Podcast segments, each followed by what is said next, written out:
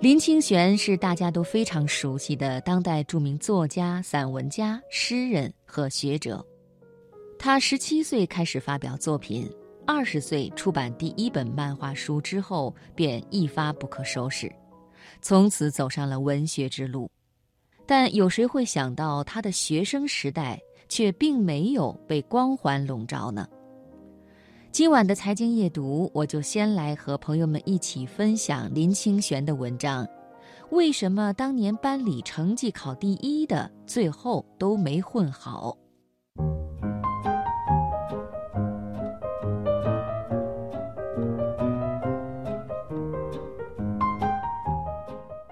我小时候读书差，考试都考红字，就是考不到六十分。有一年考试，我好不容易超过六十分，很高兴地拿回家给爸爸看。我爸爸正吃饭，他放下碗，哈哈大笑。哥哥姐姐很奇怪，考这么烂还笑。我发现很多家长很在意成绩，都想让孩子考第一名。其实现在世界精英都不是当年的尖子生。他们在班级的排名是第七名到第十七名，原因就是这些孩子人际关系更好，可以和第一名做朋友，也可以和最后一名做朋友，而且孩子压力小，生活更轻松，创意最好。如果你的孩子是第一名，就让他别那么努力，轻松拿到第七名到第十七名就可以了。如果你的孩子是后几名，那就让他努力进到前十七名里面吧。为什么提到第十七名呢？那是我自己成功的秘密。小时候我们那个班只有十七个人。我上高中的时候，有位老师邀我去他家里吃晚餐，吃的是饺子，我很开心。等到饺子端到桌上，我眼泪都掉下来了。老师说的话更让我感动。他说：“我教书五十年，我用我的生命和你保证，你将来一定会成功。”哇，我更感动了，眼泪掉在饺子上。从来没人了解我，用生命向我保证。过了两个星期，我的希望破灭了，因为全班每个同学都去过他家里吃饺子。他对每个同学都用生命保证过。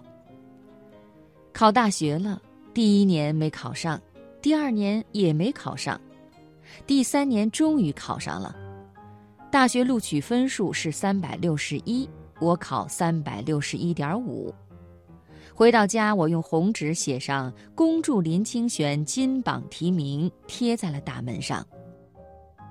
上了大学，我琢磨起谁是考三百六十一分的幸运儿。一番调查后，我发现是张毅。后来他成为琉璃工房公司的老板，世界五百强企业。所以说，小孩儿可能成绩不是那么好，但是不要放弃，因为世界上每个孩子都是不一样的，就像种植物一样，山坡地种竹笋、香蕉。沙地种西瓜和哈密瓜，烂泥巴里种芋头。不同植物适合不同土地，不是只有一个样子的。这个世界的悲哀就是把所有不一样的小孩集合在一个校园里，希望教育成一样的样子，这是个大问题。要根据孩子的特点来教育孩子，就是唤醒孩子内心的种子。好孩子是已经唤醒内心种子的孩子，他们认识到了自我。有些孩子还没有唤醒种子，没有认识到自我，还浑浑噩噩地活着。我算是唤醒了内心种子的人，从小学三年级就立志做作家。小学开始每天写五百字，中学写一千字，高中写两千字，大学写三千字。我一直坚持下来，现在已经出了一百三十一本书。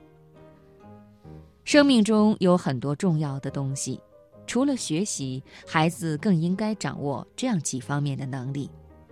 首先是面对挫折的能力，除了读书，劳动也能锻炼这个能力。此外，爱的能力也很重要。我的学生做过一个实验，回家抱自己爱的人，一百斤都抱得起来，还转一圈儿；抱一百斤石头肯定不行。用饱满的爱面对亲人朋友，才能够更好的面对人生。当然，还有认识生命多元价值的能力。有个学生，父亲是种凤梨的农民。因为要鉴定凤梨的甜分，每个凤梨敲三下。几年下来，父亲敲凤梨的手指肿得很粗大。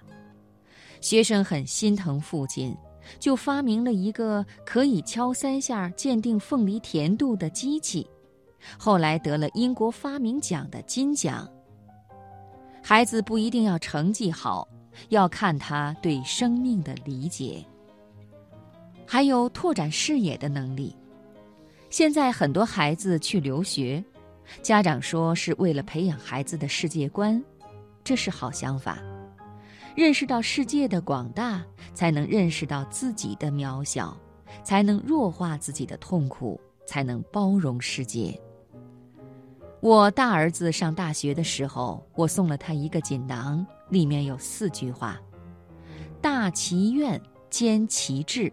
虚其心，柔其气。一个成功的人，只要有大的愿望、理想、坚强的意志、谦逊的态度和温柔的气质就行了。